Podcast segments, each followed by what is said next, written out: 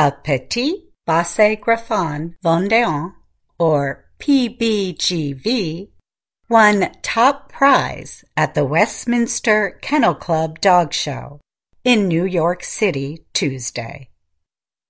The dog, called Buddy Holly, won the award for Best in Show. The breed he represents is known for its rabbit hunting ability. Buddy Holly defeated six other candidates to take the prize at the most famous dog show in the United States. This year's event was held at the USTA Billie Jean King National Tennis Center in New York. I never thought a PBGV would do this, handler and co-owner Janice Hayes said. Buddy Holly is the epitome of a show dog. Nothing bothers him. His competitors included Rummie, a Pekingese that came in second. His owner and handler, David Fitzpatrick, breeds the small dogs.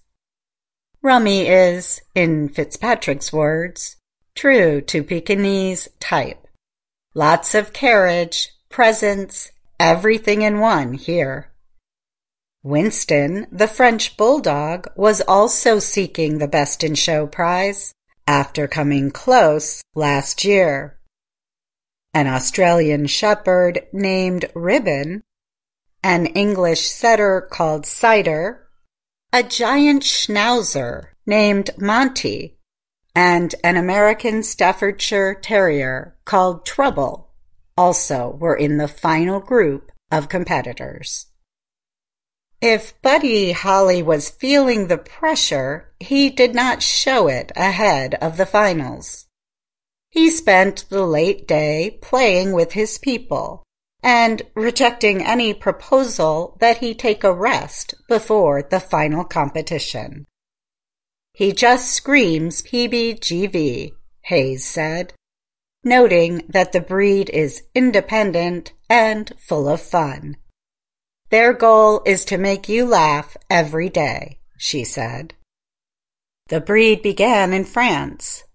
The American Kennel Club says the small hounds are the 154th most common purebreds in the U.S. Buddy Holly has also lived and competed in Britain, Ireland, and Australia. About 2,500 dogs competed at Westminster this year. The show also includes obedience and agility competitions that are open to mixed breed dogs. And what is next for Buddy Holly? A good night's sleep, upside down, rolling in pillows, Hayes said. He just gets to go back to being a dog.